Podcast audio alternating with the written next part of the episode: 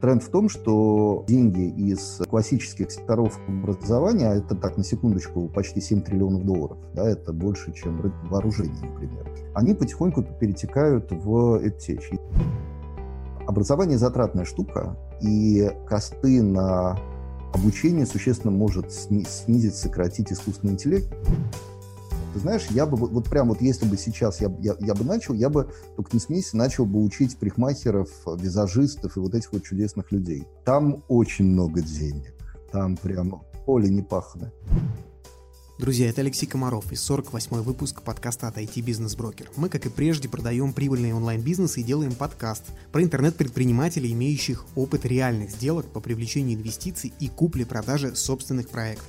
Сегодня мы опять поговорим про рынок онлайн-образования. И мой собеседник Дмитрий Волошин, один из самых известных экспертов в этой области в России. Дмитрий является сооснователем компании Otus, инвестором и ментором еще не менее десятка образовательных проектов. В беседе мы, что называется, глубоко копнем тему образования вообще. Поговорим про школьников и студентов, среднеспециальное образование. Обсудим российские и международные тренды, инвестиции и оценки образовательных проектов мы детально разберем, какие ниши в образовании самые перспективные и как понять, какое обучение нужно людям настолько, чтобы они за него заплатили. Подкаст получился необычным, но очень познавательным. Я сам узнал очень много нового для себя. Уже традиционно извиняюсь за качество звука. Последние несколько выпусков мы записываем в формате прямой трансляции в Facebook и аудиодорожку выкладываем здесь э, в виде подкаста.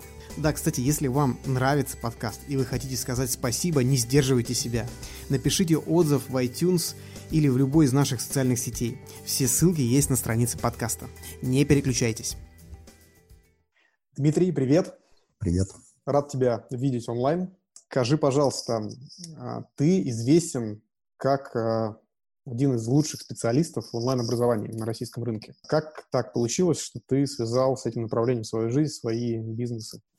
У меня э, история следующая. Я вообще айтишник сам по себе. Я там с 16 лет в IT. И в IT я прошел все, все возможные ступеньки, дошел до директорства э, айтишного такого аутсорсера, микста аутсорсер-продуктовик, и мне стало скучно. То есть мне стало откровенно скучно, потому что IT, как, ну, так я видел тогда, это такой постоянный день сурка. Ты делаешь проекты, получаешь деньги, делаешь проекты, получаешь деньги, как бы все одно и то же. И мне на тот момент было, по-моему, 33 года, такой переломный для некоторых мужчин, как ты знаешь, возраст. И э, я задумался о том, о чем я действительно хочу заниматься. Я понял, что я хочу заниматься тем, что мне, мне нравится менять людей. Ну, такая вот, может быть, очень громкая фраза, да, но это как бы действительно то, что мне нравится. Я считаю, что у меня есть там определенные мысли, идеи, которые могут быть интересны и полезны другим людям. И я не нашел ничего лучше, как уйти в образование. Я начал свою карьеру в образовании с э, компанией Mail.ru Group потом было несколько там, других компаний, потом я начал делать уже свой бизнес, заниматься менторингом, инвестициями, и я занимаюсь этим исключительно в образовании для EdTech. Окей, okay. ты очень активно пишешь о своих бизнесах и вообще о своей деятельности в Facebook, и у меня тут два вопроса возникает. Первый вопрос, как ты умудряешься находить столько времени на публичную вот активность, на твои очень интересные посты? Давай вот с этого вопроса начнем. Спасибо. Ты знаешь, это просто практика. Я пишу, по-моему, 4 года. Это такой формат, я его придумал, его потом назвали кофейные заметки. То есть идея в том, чтобы люди просыпались с утра и э, там пили кофе и читали, ну там меня, да, в данном случае, читали мои посты. То есть мне кажется, казалось правильным, да, там вот есть разные чуваки, которые рекомендуют, там, не знаю, в обед постить, там, не знаю, там, по вечерам. Ну, то есть есть куча разных теорий, да, а мне, у меня как бы с Фейсбуком такой э, роман, который подразумевает, что я с утра, значит, запостил мысли, которые у меня есть, когда я открыл глаза, отстрелялся, люди открыли Facebook, почитали во время того, как они пьют кофе, и мы все разбежались, довольные друг другом. И мне казалось важным делать это именно на такую только проснувшуюся голову, чтобы она не была забита вот всеми этими дневными хлопотами, заботами и прочей мутью. Слушай, здорово. То есть ты пишешь только сам, без копирайтеров? Без, без. Я, я всегда, я пишу только сам. Если я ленюсь, то я ищу свои старые посты, и то, что мне под настроение, я, значит, пощу их заново. Мои читатели это там периодически находят и говорят мне, что типа вот как бы нехорошо, что ты повторяешься. В общем, но пишу я всегда только сам, и э, средний пост там получается порядка, наверное, двух с половиной тысяч знаков – у меня на него уходит 20 минут максимум. То есть 20 минут – это максимум времени, которое я трачу на Facebook на написание этих постов. Ну, супер. Э, эффективность на лицо, скажем так. Второй вопрос в эту плоскость. Ты пишешь про свое участие там, в разных ролях в большом количестве проектов. А, расскажи, пожалуйста, какие бизнесы там непосредственно там твои в большей части там долей, да, а какие, в каких ты участвуешь там в каких-то других ролях? Как распределяется твое время и твои бизнес-интересы? А, ну, на, на, наверное, самый как бы любимый э, тут э, совершенно однозначно это Otus, это то, то, как бы с чего началась моя карьера как предпринимателя, то, что я там, могу назвать своим детищем полноценным. А, и там я владею примерно третью компанией, еще третью мой партнер, еще треть э, наши инвесторы сейчас. Раньше, где-то, наверное, года полтора назад я был очень сильно в операционке, я очень много занимался маркетингом, продажами а, в компании. Сейчас я вышел из операционных э, ролей в Отусе и занимаюсь в основном стратегией а, и э, взаимодействием с инвесторами и решением там некоторых Э, отдельных маркетинговых вопросов. У меня есть еще два бизнеса. Один – это предприниматели, которые мы планировали запустить в апреле, но, к сожалению, из-за коронавируса резко выяснилось, что э, предприниматели сейчас думают не о том, как им кубиться, а они скорее думают о том, как спасаться, поэтому мы немножечко отложили запуск, но там уже все готово. У меня есть консалтинговый бизнес по корпоративному обучению, но это такая очевидная история. И еще один проект, я о нем упомянул он называется «Школа миллиардеров». Это проект совместный с Forbes. А, это обучение тоже предпринимательству. Вот эти четыре проекта как бы составляют некий костяк ядро, и еще у меня есть восемь э, проектов, которые, в которых я выступаю в роли ментора. Я помогаю э, моим партнерам развивать эти бизнесы. Там у меня где-то есть доли, где-то нет, но в основном там используется опционная схема, где я получаю доли по мере того, как э, мы достигаем вместе результатов, ради которых меня пригласили как ментора. Слушай, ну, звучит, если честно, немножко сюрреалистично, потому что у меня вот два бизнеса, и я с ними с трудом справляюсь с точки зрения моего времени. Там работы, мне кажется, много, хотелось бы меньше. Поделись, пожалуйста, конкретными лайфхаками или бизнес-хаками, как ты умудряешься с таким количеством разнообразных проектов справляться и делать это эффективно? Вот что работает в твоем случае? Знаешь, работает очень, очень четкое планирование. Это прежде всего. То есть я, наверное, ну это такое мое, мое сильное качество, я очень люблю, я очень нацелен на четкие планы. Вот сейчас я, ну, я не буду показывать свое расписание, но поверь на слово, что у меня на три недели вперед распланировано каждые 30 минут в рабочем графике. И для меня это абсолютно нормальная история, когда я выстраиваю свой день без каких-то зазоров, без, э, не знаю, без там посидеть, потрындеть, вот без всего этого. То есть у меня как-то вот, не знаю, так не с детства, с юности сложилось, что я люблю пахать. Мне, ну, мне это нравится. Вот. Вторая история, наверное, тоже очень важная, что я отдыхаю по мере того, как я устаю. То есть у меня нет вот этой вот, знаешь, что есть выходные, и выходные мы отдыхаем. Есть будни, в будни мы работаем. То есть я работаю до тех пор, пока не устаю, потом я отдыхаю. И это как бы, ну, для меня достаточно там важная история, которая позволяет мне всегда находиться в тонусе. Ну и третий, наверное, это самое главное, я занимаюсь тем, что мне реально нравится. То есть мне действительно нравится образование, я как бы оттащусь от этой истории, это вопрос не денег, это вопрос любви. Круто. Я, на самом деле, достаточно часто задаю своим собеседникам вот в подкасте, который делаю примерно тот же вопрос, как вы умудряетесь с таким хозяйством справляться, потому что часто а, общаюсь там, с серийными предпринимателями, с инвесторами, и я все жду, когда кто-нибудь какую-нибудь э, волшебную кнопку покажет, но все говорят одно и то же примерно, что надо работать э, еще раз работать. Поэтому да. Окей, давай э, вернемся к онлайн-образованию потихонечку. Вот скажи, пожалуйста, ну, про онлайн-образование говорят все. Там возникают акселераторы, государства какие-то там интересы свои проявляют очень много людей интересуются этим направлением.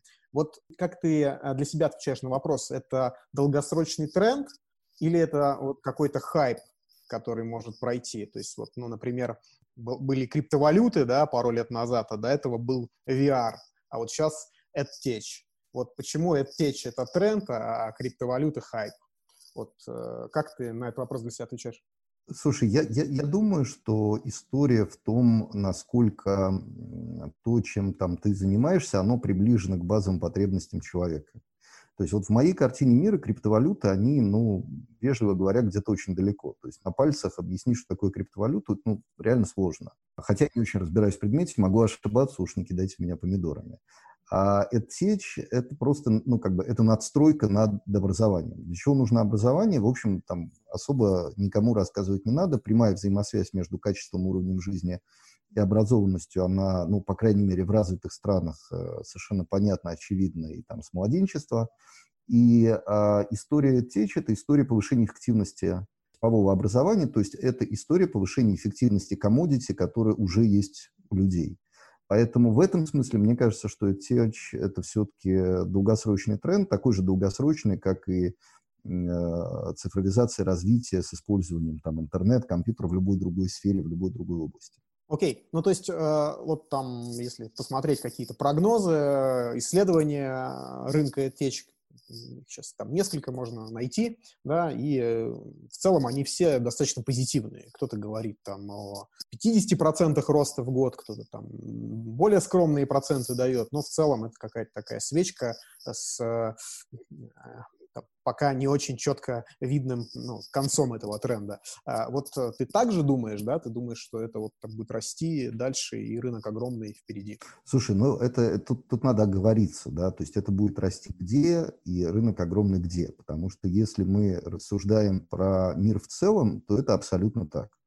То есть э, сам по себе, ну, то есть тренд в чем? Тренд в том, что EdTech подъедает классическое образование.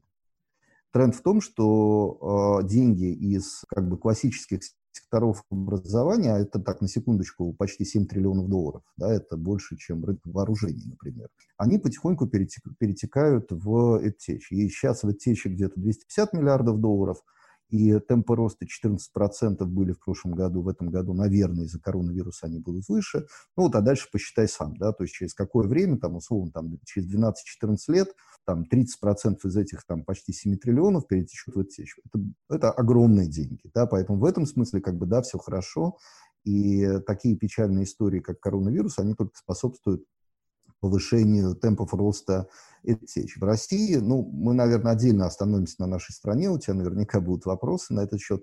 Я просто сразу, как бы, такой э, notification, что в России очень маленький рынок, и он очень специфический, на нем огромное количество денег, они государственные. И в связи с этим и темпы развития у нас, они ниже, чем мировые, и э, скорость проникновения течь в классическое образование тоже существенно ниже. Ну, то есть из-за этого у нас как бы существует много проблем.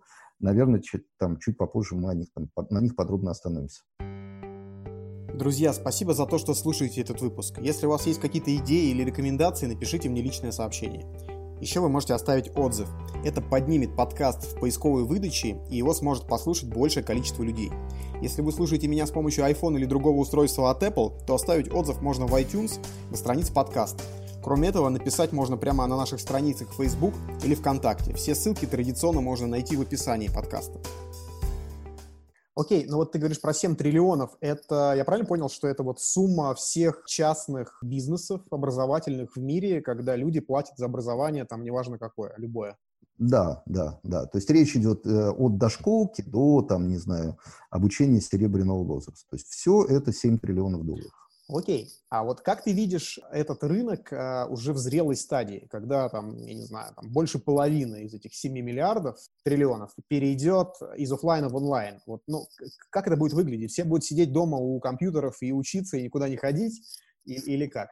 Слушай, я не думаю, я, честно говоря, не думаю, что это всех заменит э, там, об, обычное очное обучение. Я думаю, что в итоге мы идем к так называемой смешанной модели, когда э, в зависимости от того, что именно является более эффективным, люди учатся либо очно, либо дистанционно, и при этом особой разницы между этими подходами с точки зрения эффективности э, обучения нет. То есть я думаю, что мы придем к некой в итоге сбалансированной модели, где-то 50 на 50, ну, наверное, лет через, не знаю, 30-40 примерно. Да, ну вот у меня вопрос как раз а, в сторону того, а, там, это я уже такой старый, что я не понимаю там а, прелести онлайн-образования и должно смениться поколение, потому что вот у меня недавно был кейс, я хочу, э, планирую пойти учиться в Сколково на одну из программ, и активно общаюсь с э, коллегами, которые мне этот, собственно, курс там продают, да, и а, коронавирус там изменил у них планы на следующий набор, и они решили его провести полностью в онлайн, потому что, ну, вроде как встречаться там в июне еще будет нельзя. И я отказался, я взял паузу, сказал, что приду следующий набор осенью, ну, потому что для меня ценность — это поехать там в кампус, а, познакомиться с кем-то, э, нетворкинг, э, опять же, да, а, а как бы, ну, курсы я на YouTube посмотрю. Вот э, как ты думаешь? Я думаю, что да. Во-первых, ты старый, ну, в кавычках, да, то есть не, не старый, а, скажем так, адаптированный к друго, другим э, форматам обучения. Это нормально. Мои дети, у меня, например, сыну вот скоро будет 18, он э, совершенно замечательно и спокойно занимается онлайн, и ему больше нравится заниматься онлайн, чем заниматься очно. Такая важная функция очного обучения, о котором упомянул, как ну, там, социализация да, или нетворкинг, если мы говорим про людей, которые постарше, а у него, ты знаешь, у него прекрасно все происходит онлайн, он привык к онлайн, он привык, не знаю, там, ВКонтактику, он привык к мессенджерам, он гораздо более, чем мы с тобой, адаптирован вот к этой онлайн-жизни. Поэтому я думаю, что как ни грустно, но да, мы с тобой, ну, я помню тебя еще и постарше, да, мы с тобой как бы в, в, в этом смысле старые, наши дети — это то поколение, первое, скорее всего, поколение, которое будет воспринимать онлайн uh, из из, может быть, даже более позитивно, чем очное обучение этот процесс, ну, я так понимаю, что ты его считаешь нормальным, и твоя позиция, ну, не дергаться и дать вещам как бы происходить так, как они должны происходить. А, и там не пытаться там влиять на детей, возвращать их как-то там в реальность, выгонять на улицу, в школу. Вот. Какая твоя позиция? Ну, ну да, конечно. То есть мы, мы видим разные технологические тренды, да, и там, не знаю, некоторое время назад появилось телевидение, да, ну, достаточно короткое по человеческим меркам, и э, я знаю, и мне рассказывали мои родители, что их там э, ограждали от телевизора, они считали, что телевидение это очень вредно, оно влияет на мозг. Ну, надо сказать, что, в общем, конечно, где-то они были правы, и сейчас это уже начинаешь понимать, особенно когда там ненароком включаешь ящик и видишь, что, что там показывают. Вот, но не суть.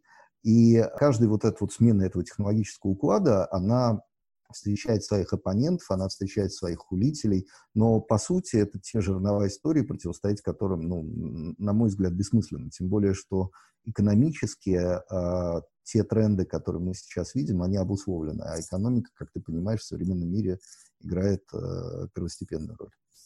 Окей, раз уж мы коснулись детей, у меня просто тут несколько важных вопросов на эту тему было выписано. У меня дети маленькие, 4 года дочке и 2,5 года сыну, и я уже думаю там, ну, что будет, когда школа наступит, и дальше что будет там с институтом.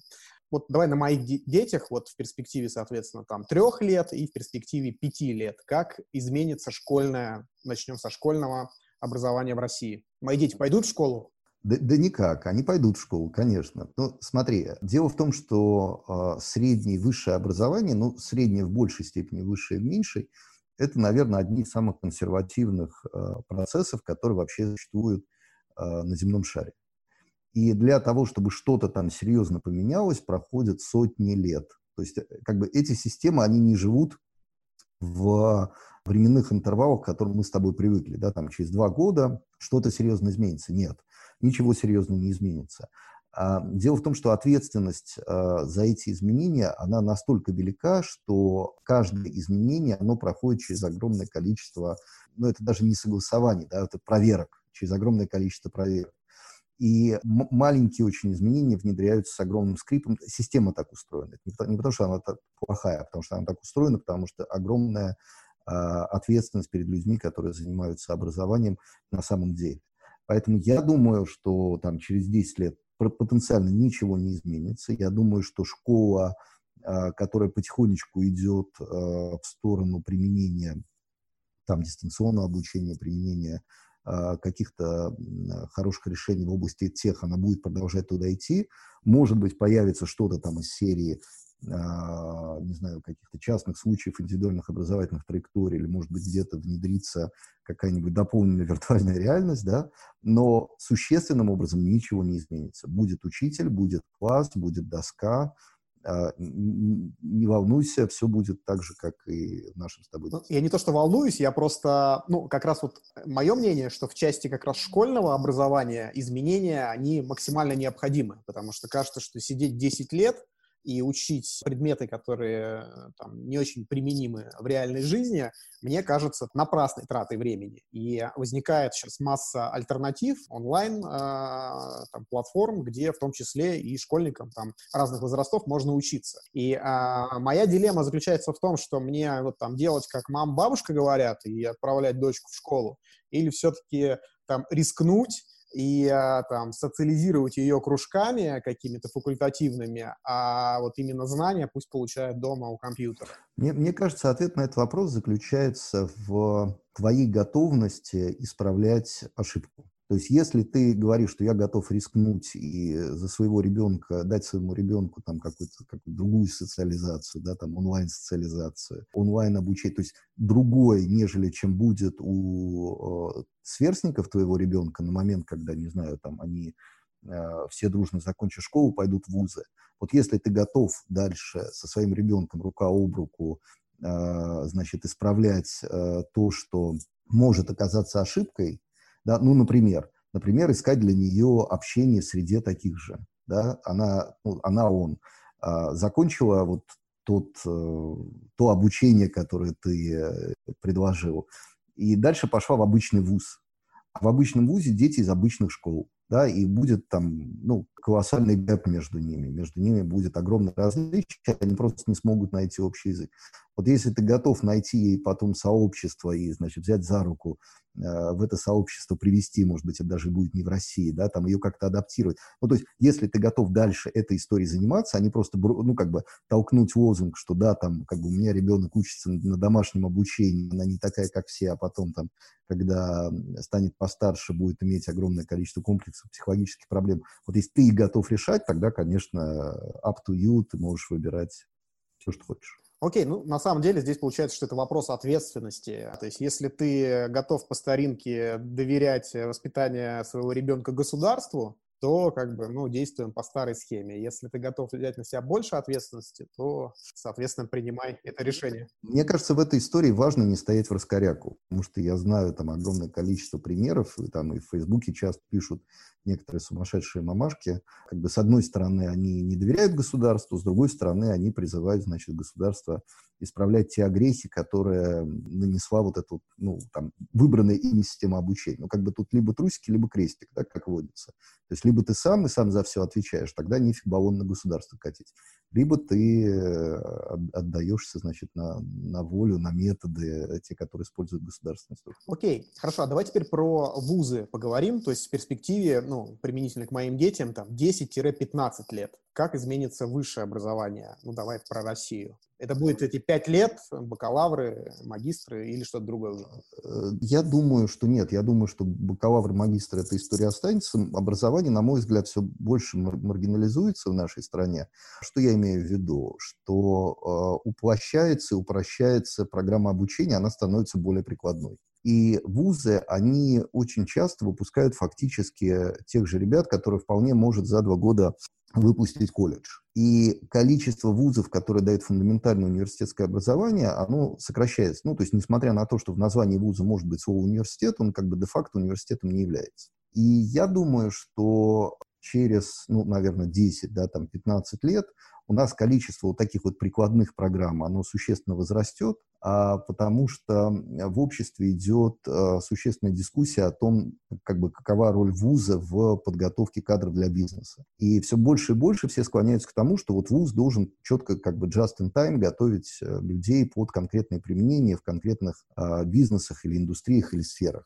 А это, как ты понимаешь, ну, не то чтобы убивает, но очень сильно режет возможность предметов для Э, кругозора, возможность изучения не того, что нужно, а того, что потом когда-нибудь тебе, возможно, пригодится, того, из-за чего ты становишься полноценным и содержательным членом общества. Поэтому тот тренд, который я вижу, это упрощение программ обучения, это их заточка под какие-то конкретные дисциплины, это их некая фокусировка, и как бы очень существенное сокращение объема классического обучения того, которым там славилась советская система подготовки кадров. Вот как раз очень интересный момент ты затронул. Вот есть классическое советское, вот это фундаментальное техническое или там инженерное образование. Оно ну, явно эффективно, потому что э, наши программисты, давай про них поговорим, они до сих пор лучшие в мире, объективно, или одни из лучших в мире, ценятся везде абсолютно. И как это работает? То есть их учат э, в вузах профессора, еще советские, дают ему там базовые э, физику, там, математику, и каким-то образом так структурируют мозги, что на выходе получаются там замечательные специалисты, высококвалифицированные. Есть, с другой стороны, там, ну, я могу здесь ошибаться в терминологии, а не специалист, но есть там американская система образования, когда человек приходит там в институт, начинает набирать себе какие-то там э, темы, которые ему нравятся, предметы, да, и э, вот так там в таком свободном, более свободном режиме учиться. И на выходе вроде как бы должно быть лучше, потому что, ну, там, свобода, а получается хуже, потому что наши программисты лучше, чем американские. Вот как это работает? Работает это следующим образом. А, в наших вузах действительно большое, ну, как бы до сих пор, по крайней мере, а, большой упор делается на две истории, назовем это. Первая история – это действительно значительный объем предметов, которые условно можно назвать фундаментальными, потому что в IT фундаментальность – это такая большая загадка, как и наука, которые позволяют получить вот ту самую базу, которая в дальнейшем является необходимым условием для развития. То есть, грубо говоря, из там, российских, американских, немецких вузов выходят люди примерно одинакового уровня знаний. Но а, ну, может быть, там из американских даже побольше, в силу там больше практикоориентированности, не, неважно. Но у наших фундамент лучше. И школьный фундамент лучше, и фундамент, полученный на первых двух курсах бакалавриата лучше. А они, вот тот тренд, о котором я упоминал, да, такая заточка, которая там славится в том числе там, и европейское, американское образование, в Европе немножечко по-другому, в Америке это более ярко выражено. Так вот, эта заточка у нас, она только начинается, а у них она уже идет давно. И а, наши выходят вот с тем базисом, который им дальше позволяет развиваться. В то время, когда европейским там, и американским э, бывшим студентам это развитие дается существенно, существенно, существенно сложнее, потому что их натаскивали на решение конкретных задач. Вторая история заключается в том, что у нас, в, ну, если говорить там про инженерную школу, у нас очень хорошо используется принцип э, «иди разберись». То есть то, что, ну, не то чтобы немыслимо, но сложно представить в там, больших мировых вузах, да, у нас это происходит с легкостью.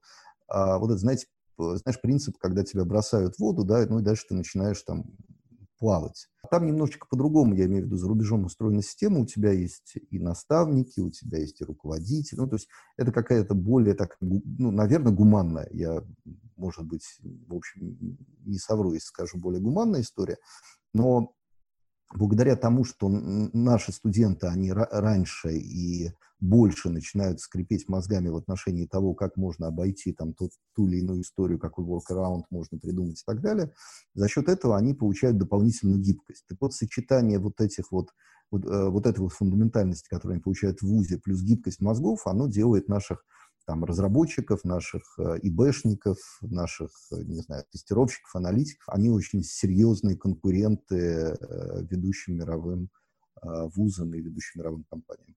Окей, но ты только что сказал, что мы идем в сторону все-таки усиления прикладных вещей в высшем образовании. И э, потому что так хочет там бизнес, да, условно. Получается, что мы можем потерять вот эти преимущества фундаментального образования. Да, да, да, да. Мы, мы семимильными шагами к этому идем. Мы идем к тому, что мы теряем вот те преимущества, те сильные стороны, которые у нас есть, делаем это Э, уподобляясь э, тому, что за рубежом, но это, не знаю, это, наверное, карго-культ, то есть ты, ты видишь, как там, не знаю, в каком-то большом вузе делают, да, и ты начинаешь копировать бездумно, да, между тем они прошли какой-то путь, почему они стали такими, а мы копируем это из ИС. Но вот, к сожалению, да, мы двигаемся в эту сторону, я думаю, что мы достаточно скоро, там, на горизонте лет 30 там окажемся. Грустно, но Окей, перейдем к бизнесу, к бизнесу в онлайн-образовании. Какие ты видишь тренды сейчас на мировом рынке и на российском рынке в отдельности? Скажи, пожалуйста. Слушай, ну я бы, я бы поделил бы тренды на, наверное, несколько горизонтов. А, начал бы с а, ближнего горизонта, это 1-3 года. Вот, ну, те тренды, которые фактически уже перестают быть трендами. Прежде всего, это mobile learning, то есть те э, бизнесы, те приложения, которые используют mobile или mobile first приложения, они э, являются более конкурентоспособными. Мы видим, как меняется трафик, мы видим, какая доля трафика становится мобильной. Вот все, что связано с мобильным обучением, оно гораздо более летит, чем десктопные истории. И здесь же поддерживающий тренд, он называется микрообучение, когда образовательный контент, он бьется на маленькие кусочки, и ты можешь там на бегу, э, не знаю, там заскочил в автобус, пять минут едешь, там посмотрел один кусочек, потом вернулся домой, э, готовишь еду, посмотрел второй кусочек, ну и так далее. То есть э, как бы mobile learning и микрообучение в совокупности дают э, симметричный ответ общему тренду на дробление контента, который ты потребляешь везде, и в entertainment, и в education. Второй, ну, третий, вернее, тренд — это интеграция обучения и трудоустройства. То есть та, как бы, важная штука, которая дает ответ на вопрос вообще, зачем нужно обучение. Я, я небольшой фанат э, говорит, что обучение нужно для того, чтобы трудоустраиваться. Это, ну, это такая достаточно примитивная, на мой взгляд, логика. Но, тем не менее, то есть очень часто люди задают правильный вопрос, а зачем мне учиться? И простым ответом на этот вопрос является там, маршрутизация этого человека, который получил там, то или иное а, образование, тот, прошел тот или иной курс конкретному работодателю, который является заказчиком этой программы обучения.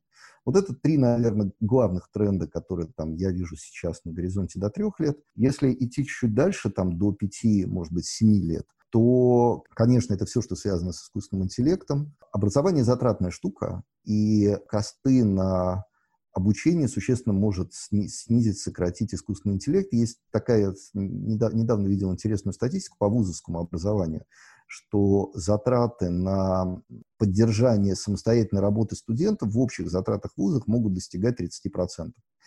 И если мы говорим, что мы внедряем решение, ну, например, искусственный интеллект, использующийся при проверке не знаю, домашних заданий. Да, хорошая же история, прекрасная. Преподаватели, ассистенты, не знаю, менторы студентов, они не э, загружаются, это делает программа. Огромная экономия, существенно повысится скорость. Можно будет больше э, давать студентам заданий, больше их загружать, повысится эффективность обучения. То есть хорошая, явно хорошая штука. А вторая история, которая уже давно э, на слуху, но которая, наверное, эффективно еще не смогла реализоваться, это геймификация или обучение в игровой, в игровой форме.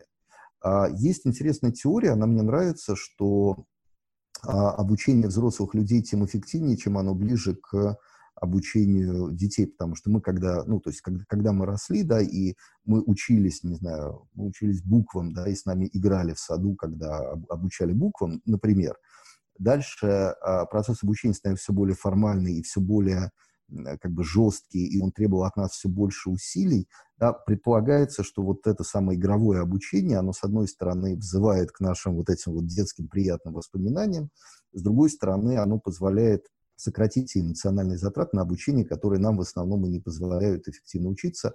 Может быть, ты знаешь, но, например, для а, каких-нибудь платформ онлайн-обучения типа Курсеры, это то, что называется открытые онлайн-курсы, там доходимость до конца курса, она ну, очень небольшая в процентах, абсолютно величинах огромная, ну, большая, в процентах небольшая, там, может, 2%, 3%. То есть малое количество людей доходит. Вот есть гипотеза, что за счет того, что процесс обучения станет больше похож на игру, вот эта доходимость будет выше, и это кардинально повысит эффективность процесса обучения. Ну и, наверное, третий тренд э, на горизонте 3-5 лет – это тьютеринг, это сопровождаемое обучение. Это, если так э, как бы сказать, то, что сейчас видят под тьютерингом, да, то это человек, это помощник, а, а может быть, если это будет объединено с искусственным интеллектом, то и прямо целая программа, которая помогает тебе выбрать а, оптимальный набор курсов или кусочков курсов, построить себе то, именно тот именно тот путь, который нужен лично тебе. То есть это хорошая штука, которая, кажется, тоже будет экономить время, силы и придаст больше смысла обучения. Ну и, а, наверное, тренды такие подальше, 10-15 лет – Есть э, очень близкая мне история, история, которую я качаю, она называется peer-to-peer learning. То есть это исключение преподавателя как такового из процесса обучения, и это обучение по сети, там, я учу тебя, ты учишь еще кого-то, понимаешь, да, такая вот интересная история. Там огромное количество проблем, наверное, некоторые из них, там, не знаю, если ты пользуешься там какими-то агрегаторами такси, типа Яндекс Такси и так далее, наверное, ты тоже можешь понять, какого рода проблемы там возникают. Вот, но я верю, и это, наверное, тренд, э, в который я сейчас максимально пристально смотрю, я верю в то, что там peer-to-peer learning это, вот, это действительно будущее, это то, куда нам всем стоит э, стремиться. Ну вот, если кратенько, чтобы просто не забалтываться, то вот примерно так. А почему такая длинная перспектива на вот последний тренд? Вот, ну, Skyeng уже сейчас существует и вполне себе успешная компания. Она же peer-to-peer? Ну, она, конечно, peer-to-peer, но peer-to-peer learning означает, что каждый учит каждого. И проблема здесь следующая, что, ну, во-первых, понятно, что обучение – это ну, профессия, да, нельзя просто так взять и, и, и начать учить. То есть, чтобы эффективно учить, э, надо научиться учить. Skyeng использует те, кто уже умеет учиться. Он использует репетиторов, это как бы уже сформированный рынок, так же, как Яндекс Такси использует таксистов, это уже сформированный, ну, нет, не так. Он использует людей, умеющих водить машины. Это уже сформированный рынок. А peer-to-peer learning подразумевает, что э, учить, ну, уметь учить будут очень многие, в том числе и те, которые там никогда не умели учить. Вот в Отусе мы э, много времени как раз тратим на обучение экспертов, которые никогда не умели учить. Мы за три года нашей работы научили учить больше двух тысяч человек. И это, ну, это не основной барьер, но это там, в настоящий момент как это deal-breaker, да, то есть это то, что точно не дает возможности развиваться peer-to-peer обучению, это отсутствие методик быстрого обучения учить любого человека. Понимаешь, да? Ну, то есть э, в перспективе ты говоришь о таком каком-то глобальном маркетплейсе, где люди могут становиться и студентами, и преподавателями, и могут там меняться друг с другом, параллельно обучаясь и тому, и другому. Да, но если ты видел, есть, э, есть же такая история, как YouTube еду. То есть, ну, как бы понятно и логично было со стороны YouTube накрутить как бы некую надстройку над YouTube, назвав ее Education, и там постить образовательный кон- контент. И все хорошо, и все работает, за исключением того, что этот, эта надстройка очень быстро превращается в помойку, потому что не совсем понятно и как создавать образовательный контент, и кому его создавать, и как его каталогизировать, и как его выбирать. Огромное количество вопросов. И в peer-to-peer learning эти, э, эти вопросы, они не пропадают, они, вот, они, все, все, все, они все есть. Ну, то есть нужен модератор в любом случае этой конструкции. Ох, черт его знает, что нужно. Окей, э, у меня главный вопрос, как заработать на этих трендах? Если бы ты делал образовательный бизнес сейчас с нуля, имея там 100% своего времени, чем бы ты занялся и как бы ты строил бизнес? В, в России или, или за рубежом? Как, как тебе угодно? Да, давай мы вынуждены говорить раздельно, да, об этих сущностях. Давай сначала с, с Россией, потом с международным рынком. Слушай, ну в России, смотри, в России ситуация следующая, что э, есть, на мой взгляд, три э, области, в которых есть деньги, в которых есть рынок. Во всех остальных, на мой взгляд, там, ну, войти можно только с админ-рычагом. Что это за три сферы? Это дополнительное школьное образование, то есть это разнообразные кружки, которые выстраиваются вокруг школы. То есть в школу как таковую зайти там либо сложно, либо невозможно – а дополнительное школьное образование – это сейчас такой, в общем, не маленький рынок, порядка 300 миллиардов рублей, в котором где-то около 9-10 миллионов человек, то есть это там большой, интересный, вкусный пирог, с учетом того, что возникают так называемые профессии будущего, то есть очень меняется структура э, рынка труда, с учетом того, что все-таки родительская осознанность в России, она растет, и родители становятся а, более ответственны в отношении обучения своих детей, вот вокруг школ можно много чего построить. И все бы это было бы прекрасно, если бы это не разбивалось о то, что называется ЕГЭ. Да, потому что ЕГЭ – это штука, которая абсолютно херит э, любого рода отклонения от стандартной э, школьной программы. Ты либо хочешь поступить в ВУЗ, и тогда ты сдаешь ЕГЭ, и тогда последние два года, там, 10-11 класс, у тебя ребенок э, day by day э, занимается прокачкой конкретно, там, не знаю, русского, английского, математики именно по ЕГЭшной программе, либо, ну, вот, вот тот путь, о котором ты говорил, да, какой-то другой. Вот, поэтому дополнительное школьное образование хорошая штука, но она, к сожалению, не перетекает в следующую историю, как это происходит в мире, да, поэтому у нас она как бы так раз и останавливается. Вот. Но, тем не менее, это большой вкусный кусок, и я бы туда бы пристально посмотрел. Второй кусок на российском рынке – это э, среднепрофессиональное образование. Ну, я прошу прощения за формулировки, оно просто так называется. Это история про получение рабочих профессий. А рынок это еще больше, то есть по, по моей оценке это порядка полтриллиона рублей, и там сейчас находится около там, 40 миллионов человек. Это все, что относится к сфере синих воротничков, это все, что относится к повышению квалификации, в том числе рабочих. А у нас как бы в экономике сейчас э, такой очень серьезный перекос. У нас произошла такая сегрегация. То есть у нас есть как бы либо люди там, творческих, креативных, digital профессий, такой вот отдельно стоящий кусок, ну, небольшой, либо у нас есть вот синие воротнички, между ними тонкая прослойка менеджмента. Вот как бы вот, вот собственно, вот как, как у нас сейчас примерно устроена экономика. И кажется, что как раз сегмент синих воротничков, он будет расти быстрее всех, я имею в виду и рынок труда, и а, образовательные сервисы, связанные с ним. А это же не просто да, там, обучение кройке и шитью, да, там, условно, да, это же еще и тестирование, это создание системы сертификации. То есть это, это вся экосистема, которую немножечко наметил WorldSkills, если там, ты знаешь эту историю но э, где еще поле не пахано, и там много чем можно позаниматься. Вот это вот вторая история, я ее условно называю средним профобразованием. Ну и э, самое милое моему сердцу, но не самое богатое, оно между этими двумя примерно находится, где-то 300 миллиардов рублей. Это так называемое дополнительное профобразование, то есть это обучение взрослых после вуза. Там где-то еще 20 23 миллиона человек находится. Там э, самые сейчас большие темпы роста, потому что синие воротнички еще не разогнались, а школьники, ну, в силу демографии не сильно и растут. А вот в доп. профобразовании сейчас происходит самый такой большой взрывной рост. Ну, наверное, я не знаю, может быть, вы слышали про э, то, сколько сейчас возникает онлайн-школ, которые как раз и направлены на обучение взрослых. Вот это вот все как бы об, об, обрамление этого хайпа, который сейчас есть в этой сфере. А, ну, в общем, как бы отвечая на твой вопрос, я посмотрел бы на эти три сектора и в одном бы из них что-то бы начал бы активно делать. А как предпринимателю понять, чему учить? Окей, мы выбираем рынок, который ты назвал самым большим, вот синие воротнички, профобразования, там раньше были курсы краснодеревщиков, трактористов, там, вот, а, а сейчас вот что, вот какой бизнес начинать сегодня? Мне вот, ну, WordStat посмотреть по запросам или что мне сделать, чтобы понять вот э, ниш, нишу, как выбрать?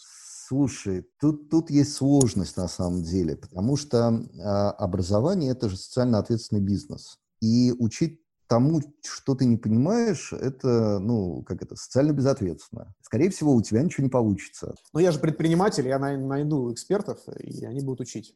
Вот каких? Ну, окей, хорошо. Я, я притворюсь, что я поверю, что такое работает, но, честно говоря, ни разу не но окей, хорошо. Чему учить, чему учить? Ты знаешь, я бы, вот, прям вот если бы сейчас я, я, я бы начал, я бы, только не смейся, начал бы учить парикмахеров, визажистов и вот этих вот чудесных людей. Там очень много денег там прям поле не пахано. Как ты это понял? Слушай, ну я, я, же, я же смотрю проекты э, постоянно, у меня же там у меня есть частные, ну, то есть мои инвестиции, да, там я менторю проекты, вот, и я просто сравниваю, да, я сейчас вижу, ну, вот представь, сколько, ну, просто, просто, да, вот сколько у нас парикмахерских, сколько там обитает народу. А ты знаешь, как часто каждый парикмахер должен переучиваться? Ну, вот на твой взгляд, вот как часто, сколько раз в год? А, слушай, я хожу, у меня мастер мой, который меня стрижет уже лет пять, он мне постоянно рассказывает истории, как он там, ездит учиться в Лондон, там еще куда-то. Так. И, ну, по ощущениям, там, там раз в полгода да, он что-то да. там делает. Э, минимум раз в месяц. Минимум раз в месяц. А знаешь, какой средний чек э, переобучения парикмахера минимум раз в месяц? 12 тысяч. Ну, вот умножь 12 на 12, и ты получишь, сколько денег ты... Э, и раздели пополам, чтобы быть там вот точно уверенным, ты получишь объем этого рынка. У тебя парикмахерская в каждом доме. А что потеряет с точки зрения своего бизнеса мой парикмахер, если он перестанет так интенсивно учиться? У него же там клиентская база наработана огромная. Там, ну, вряд ли к нему перестанут ходить, если он там... Постепенно перестанут, потому что это же очень динамично, очень конкурентно, это очень красный рынок. И э, не знаю, сколько ты сменил парикмахеров там за последние несколько лет, да, но лично я сменил четырех. Я вот сейчас, вот там по, по, за последние полгода, я сейчас хожу там к одному прикольному мужику, вот, и он прям лучший из лучших. И мне как бы нравится то, что он мне постоянно разные там фишечки как раз подкидывает. Я не могу сказать, что я трехнутый на там волосах и вот этом всем, да, но мне нравится то, что этот человек, его как бы драйвит разные там новые истории, он мне то это рассказывает, то это, вот, я уже чувствую себя немножечко некомфортно от того, что вот я там два месяца, я уже не могу с ним встретиться по понятным причинам. Вот. И я думаю, вот то, о чем ты сейчас сказал, вот заметь, ты, ты, ты что сказал, что чувак ездит в Лондон, и ты так с уважением это произнес, да, там типа, во, молодец, он ездит в Лондон, он учится. Я думаю, что это очень э, специфичное клиентское поведение, что все мы так или иначе заточены на то, чтобы э, общаться, взаимодействовать с людьми, которые себя развивают. И вот в этой истории с парикмахерством это прямо вот, вот прямо масса сейчас. Хорошо, ну ты не ответил на вопрос, а ты а, ну, как бы дал, дал пример парикмахеров, окей, я не специалист, и я склонен просто тебе поверить, а, твоему экспертному мнению, но как предпринимателю а, найти нишу? Ты знаешь про парикмахеров, потому что ты смотришь проекты, и тебе нравится, значит, что твой парикмахер, там, фишечки такие новые показывает, тебе кажется, что это рынок. Логика понятна, там, не будем обсуждать. Вот, но все-таки как, как вот э, профессионально подойти к выбору ниши, если ты уже определился с вектором? Вектор мы вот вот про профессиональное образование говорить, да? Слушай, я бы, вот я бы э, сделал бы следующий финт ушами. Я бы обратился бы к трем экспертам, ну, к пяти, к трем, неважно, к какому-то э, числу экспертов, и задал бы им очень простые вопросы про ниши, объем рынка, про динамики темпа роста и прочее, прочее. Заплатил бы им каких-то там денег, вот, но в итоге получил бы свою собственную картину по тому, куда надо идти. Исследований э, на тему эдтеха, в общем-то, ну, почти что нет. То есть это достаточно закрытый рынок. Там Нитология недавно опубликовала исследование, но оно такое, оно специфическое, оно про определенный рынок и про определенную часть теха, про определенный сектор. Там до этого еще были исследования, но в целом практически ничего нет. Поэтому мне кажется, что, что стоит опираться на экспертные оценки, экспертное мнение, там, собрать там, несколько мнений, дальше усреднить и двигаться туда, где больше денег. Вот я бы так поступил. Насколько здесь нужно быть визионером? Ну вот мы берем там обычный бизнес, я открываю шиномонтаж, я смотрю WordStat и смотрю там потоки людей, там еще как-нибудь замеряю, выбираю точку, знаю спрос, знаю там пики и делаю бизнес, а, смотрю конкурентов. Насколько мне надо быть визионером и прогнозировать, а как этот спрос будет меняться в онлайн-образовании, вот чтобы сделать успешный проект? Слушай, тут, тут, наверное, надо не визионером быть, а здесь надо очень э, сильно э, отстроиться от конкурентов. То есть, ну, как бы, если приводить пример с твоим шиномонтажом, то надо понять твою фишку, да, почему я поморщился, когда ты сказал, что ты там ничего не понимаешь в парикмахерах, но ты пойдешь учить парикмахеров, потому что я не очень верю в то, что человек, фаундер, да, который не понимает боль э, этого самого парикмахера, что он придумает какую-то фишку, которая его отстроит от всего остального рынка, понимаешь, да, меня? Вот. А для образования это там, ну, очень критично.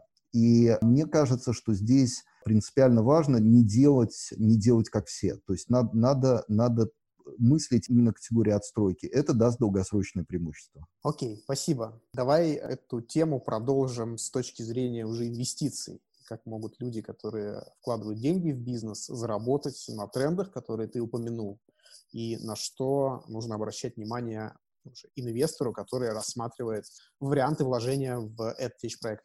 Ну, я, наверное, не буду говорить типовые вещи для любо, любого проекта, да, там посмотреть на фаундера, команду, продукт, рынок, выручку, это как бы понятно, да, я, наверное, скажу про а, специфические для именно образовательного стартапа свойства, на которые надо смотреть. Первое свойство – это, я его называю баланс добра и бабла.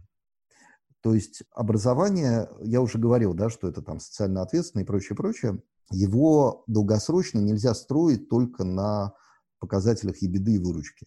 Необходимо четко понимать э, социальную миссию, социальную пользу. Не придумать ее, а понимать. Это разные вещи. Если в основе стартапа, вот в коде этой компании, этого продукта нет социальной пользы, то этот стартап не годен, точно не годен. То есть а, они помрут а, достаточно быстро, то есть они могут показать какой-то там пиковый взлет, а, продаться тебе, потом как бы все, все закончится. Вот. Должна быть долгосрочная идея, которая позволит этому стартапу ну, как бы жить и собирать вокруг себя э, сообщество, собирать вокруг себя клиентов. Вторая история, которую я упомянул э, уже, это, это сообщество, когда мы оцениваем образовательный стартап, то его оценку, ну, окей, я, я так оцениваю. Оценка — это способность генерации сообщества, размер этого сообщества, размер ядра сообщества и прочее. Почему? Потому что, в общем-то, не очень важно, а, как, какие актуальные текущие показатели, финансовые показатели. Если стартап набирает вокруг себя людей, они остаются лояльными, и текучесть этих, ну, deletion, утекание этих людей достаточно низкая, то, в общем, это очень хороший показатель того, что этот стартап выстрелит в будущем. То есть, возможно, очень часто фаундеры образовательных стартапов, они про добро, но не про бабло. И там я как ментор, ну, то есть основная моя как бы менторинговая история, это история про маркетинг и продажи, да, то есть я пытаюсь, исходя из своего опыта, приделать э, деньги, приделать бизнес-модели к э, тому, что уже сделали фаундеры. И если стартап умеет генерировать вокруг себя людской поток, и люди возвращаются, да, у него там может быть не очень э, высокий средний чек, но у него там LTV, да, там лю люди вместе с стартапом там в течение года, двух-трех, то это ключевое, что позволяет думать о том, что дальше он стрельнет, да, там, с твоей помощью, с помощью адвайзера, ну, неважно, там, с, с помощью чего-то. Поэтому я бы пристально смотрел на то, как стартап генерирует э, сообщество вокруг себя. Ну и, наверное, третье, э, очень важное, сейчас происходит такая, ну, фундаментальная, на мой взгляд, история на образовательном рынке, это слияние э, образования и СМИ. Образовательный сервис становится СМИ, СМИ в каком-то смысле часто становится образовательным сервисом. Вот насколько ваш сервис, он похож на СМИ, да, вот тот проект, который вы смотрите, насколько он похож на СМИ, чем, чем, чем больше похож, чем больше он генерирует контента, чем, не знаю, там, больше вариантов генерации контента, это и UGC, это и там формируемый вашими преподавателями контент и так далее, вот чем больше этой смешности, тем выше вероятность того, что стартап выстрелит. Вот такие вот три, наверное, критерия я бы рекомендовал. Второй, второй вопрос вот э, про сообщество, которое возникает вокруг э, стартапа, это же, по сути, параметры рынка прямую зависит объема рынка, от того, насколько там люди будут возвращаться за эту услугу. Не соглашусь с тобой, это параметры скорее продукта. Почему? Ну вот, например, да, возьмем инфобизнесменов. Да, огромное количество людей любят там этого, как, как его звали, Тони Робинсон, Бобби Ронисон какой-то, ну вот какой-то вот с зубами вот этими лошадиными. Вот. Их же дофига, которые пришли к нему на вот эти вот э, скачки. Но потом сколько людей после этого отвалилось. Не знаю, там, ну, я, я не знаю, но я надеюсь, я, я вообще верю в разум, да, поэтому я думаю, что процент 99. Но он же сам говорит, э, что он не про контент, а про эмоции. Совершенно честно, да. Да, да, да, inspiration, да, да, да, абсолютно, абсолютно. Но тем не менее, то есть вот есть инфобизнесмены, они через себя прокачивают огромное количество, большой людской поток. Они ловят на хайповую тему, лид-магниты, автовебинары, ты все эти слова знаешь, и в итоге там к ним приходит 100 тысяч человек. Являются ли эти 100 тысяч человек их сообществом? Нет. Это просто их умение продавать продукт. Но дальше, вот э, в этом принципиальное отличие. Э, способность продукта, способность стартапа удерживать вокруг себя людей, предлагать им широкую э, продуктовую линейку, э, формировать какие-то дополнительные сервисы, держать вокруг себя комьюнити – это принципиальное отличие образовательного стартапа. Окей. А, у нас в IT-бизнес-брокер было несколько сделок с теч-проектами. И проблема, с которой я столкнулась, э, заключается, вот я не понимаю, как их оценивать до сих пор. Потому что там разность э, подходов, она не дает какой-то выработать единый там, стандарт. У нас есть э, первый шаг для наших предпринимателей, продавцов бизнесов, которые к нам приходят. Это бесплатная оценка, предварительная оценка. Там, ну, просто калькулятор, кнопки нажимаешь, циферки вводишь, получаешь оценку в виде диапазона. Э, у нас есть там онлайн-школы э, в качестве вида бизнеса, но я уже там думаю убрать, потому что просто непонятно, как оценивать. То есть э, кто-то мерит там тремя выручками и обосновывает, что это правильно. Кто-то говорит, что нет, там три много, одна хорошо. Я сейчас там общаюсь с одной онлайн-школой известной, которая при 30 миллионах годовой выручки оценивает себя в 200 cash-out. Ну, как правильно? Правильно? Слушай, ну, а, опять же, зависит. То есть, если мы говорим про B2C-шный бизнес, а, если это онлайн-школа, если она растет там, там, не знаю, 2 x2, x3 в год, то 5-6 выручек, в общем, кажется, это вполне э, резонно и вполне разумно. Но при прочих равных. Надо смотреть на наличие у нее идеи вообще в целом, да, что это не копикэт какой-то очередной, да, это как бы какой-то там позиционированность, отличие, как она работает с аудиторией, э, наличие имп, impact тоже, это, в общем, тоже отдельная история, да, то есть как она на социум влияет, ну и прочее. То есть здесь много показателей, но 5-6, ну, у меня есть кейс 8 выручек. Вот раунд 8 выручек, да. Это cash-in в долю? Cash, я, cash-in, cash-in, cash-in. Я, я сейчас не про, ну, то есть это ран, ран, ранние стадии, но все равно там до 8 выручек, как бы я видел в России как бы норм. Да, то есть среднее, я думаю, что где-то 5 – это, в общем, так плюс-минус правильно. Вот. Если говорить про B2B-шные проекты, то там, конечно, посложнее и поменьше. То есть там скорее 3-4 выручки, это такая обыч, обычная история, но опять очень сильно зависит, например, от, э, не знаю, там, показателей воронки, там, скорость э, закрытия сделки, зависит от того, как, как не знаю, как маркетинг э, занимается литген. Ну, то есть там, там, там, там длинная история. Ну, то есть я бы сказал так, что B2B-шники обычно там 3 плюс-минус 1, а B2C-шники 5 плюс-минус 1, это, в общем, как так для меня примерно э, нормально. Я говорю до, до стейджей, конечно. Окей, ну смотри, есть там Штаты, есть Россия. А в Штатах мультипликаторы в бизнесах выше, у нас ниже. Там выше, потому что там есть история с выходом инвесторов при продаже компании стратегу. У нас будем считать, что ее нет, ну, там редкие исключения, скорее просто правила подтверждают пока. И тогда мой вопрос звучит так, а как, собственно, инвестору, который по таким мультипликаторам должен входить в эти стартапы а, образовательные, заработать? Дивидендов там нет, наверное, да, выход там непонятен, да, когда и кому. Вот как, как, зачем и как? Ну, насчет дивидендов нет, я бы попросил бы это, в общем, для образования, ну, образование это, в общем, достаточно высокомаржинальный бизнес, поэтому ты, тут ты не совсем прав. Вот, то есть дивидендная модель возможна, давай так, она возможна, она не всегда, но, в общем, как бы шансы есть. Второе, на что я бы рекомендовал рассчитывать, это, конечно, зарубежная экспансия. И как следствие продаж за рубежом. Потому что в России, как ты правильно заметил, с, с экзитами все хреново.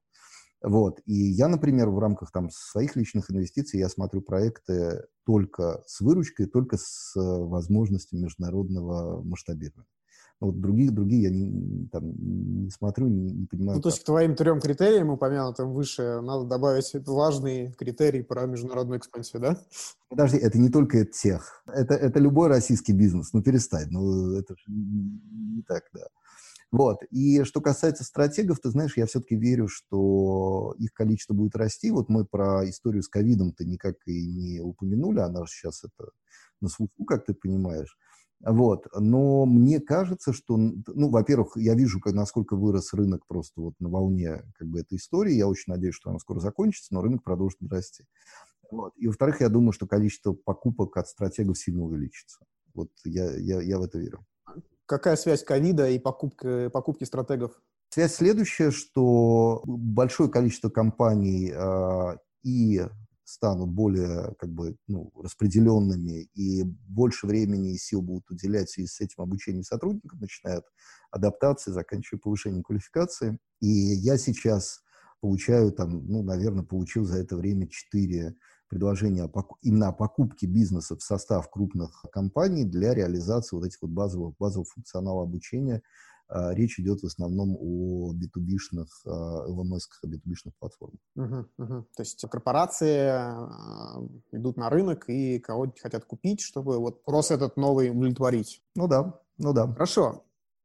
Последние несколько вопросов. Что порекомендовать ты можешь э, оттечь предпринимателю, чтобы инвестиции таки привлечь в свой бизнес? И надо ли ему вообще их привлекать? Может быть, бизнес-то маржинальный, может быть, все-таки проверить спрос и такую прибыльную модель построить, а не, а не продаваться инвесторам? Ну, э, я бы рекомендовал привлекать инвестиции только когда понятно, зачем их привлекать, да, потому что у нас как бы большинство предпринимателей страдает историей, при которой они инвестиции рассматривают как дешевую оборотку. Это, конечно, просто потрясает воображение. Есть такой момент, да. Угу. Инвестиции надо, на мой взгляд, привлекать, когда ты понимаешь, как, сколько рублей принесет каждый инвестиционный рубль. Ну, то есть, грубо говоря, когда ты готов к масштабированию, протестил каналы, как бы у тебя все на мази, вот на только рубильник, и ты там сейчас от инвестора привлечешь там 10 рублей, а завтра у тебя будет 100 рублей выручки, да, вот только в этот момент стоит привлекать, я подчеркиваю, первые инвестиции. Вот. Все остальное надо делать точно за свой счет и без вот этого извращения с, не знаю, там, с акселераторами, например, с теми же, да. То есть не, не тратить время и силы, а заниматься тем, что ты там, ну вот там, я свой первый бизнес создавал, я просто взял свои деньги и, на, и начал на эти деньги э, делать продукт. Поверьте, он тогда делается очень хорошо. Вот, вот когда на свои, прям прекрасно. Вот, а, соответственно, вот, э, наверное, такой первый совет. А второй совет, что частники лучше фондов. Фонды, блин, извиняюсь, конечно, жадные, вот, и фонды э, реже смарт-мани, чем частники. И у меня гораздо, гораздо больше позитивных кейсов работы с э, частными инвесторами, с, там, и с ангельскими инвестициями, с более зрелыми э, инвестициями от частных лиц и даже с фэмили-офисами, чем с э, фондами. Это касается образования. Да, наверное, в других сферах по-другому, но умные деньги в образовании – это штука, которая ну, вот, вот реально очень редко встречается, и тут надо быть край, край, крайне аккуратным. И я прошу прощения, третья история, все-таки подумать сразу про зарубеж. То есть, может быть, даже не делать в России, а может сразу делать за рубежом. Это вот точно киллер-фича вашего проекта. Ну, киллер-фича в смысле для общения с инвесторами потенциальными, чтобы их заинтересовать. Да-да-да. да. Ну, на самом деле, вот интересно, что настолько разные взгляды. Я вот когда работал во Free, э, какое-то время был трекером стартапов, и а, ну, нас там учили в том числе продавать услуги акселератора, и один из кейсов, да, который мы рассказывали, это то, что вот, ну, есть э, фонд, который там большой, красивый и со смарт-мани, а есть э, частный инвестор из 90-х и с утюгом, который заберет 90% и будет прибыль э, требовать э, каждый день. А у тебя, видишь, такая другая реальность. Немножко другая, да. Да, окей. Наверное, последний вопрос у меня. Вот э, ты э, упомянул уже, что ковид, с твоей точки зрения, позитивно повлияет на рынок э, M&A в образовании. А вот э, без ковида, э, что тебе кажется должно измениться на нашем рынке, чтобы сделок инвестиционных и купли-продажи бизнеса стало у нас в принципе больше? Ну, во-первых, должно произойти разгосударствление, извините за выражение, образовательного рынка, потому что рынок, на котором 85% а, денег государственные, ну, его очень сложно а, назвать рынком, к сожалению, да, то есть это, это, это маленький рынок. А, во-вторых, должно, ну, надо как-то открыться, да, то есть у нас очень закрытый рынок, то есть мы практически ничего не знаем про зарубежные стартапы, к сожалению, там те регуляторы, которые отвечают за, там, не знаю, там, информирование, за популяризацию, за анализ, они, в общем, ну, в этом направлении ничего не делают. И, конечно, от того, насколько растет кругозор местных э, стартаперов в отношении того, что творится в Индии, в Америке, в Европе, э, зависит то, насколько наш рынок будет привлекательнее. Поэтому вот это вот две, наверное, основные вещи. Э, это раскрыть пошире глаза и смотреть наружу, не стесняясь, и каким-то образом все-таки сделать более либеральным образовательный рынок в стране, хотя бы, не знаю, 50 на 50, чтобы ну вот а снижение роли государства, вот понятно, что это нужно, а вот как ты вообще считаешь, можно ли на это влиять? Это вот как дождь или снег, или мы что-то все-таки можем с этим сделать? Я думаю, что мы можем. То есть если у нас возникнет... Просто сейчас этого нет некого сообщества, ассоциации игроков в сфере э, тех, коммерческого тех, наверное, государство прислушается к некой консолидированной позиции. Но, к сожалению, пока такого сообщества, пока такой ассоциации нет. Окей, ну будем надеяться, что появится. Это та, та самая предпринимательская осознанность, которая, в общем, должна а, ситуацию вытаскивать. Дмитрий, спасибо, было очень интересно. Да, спасибо тебе, спасибо. Я желаю тебе удачи в проектах твоих и будем на связи.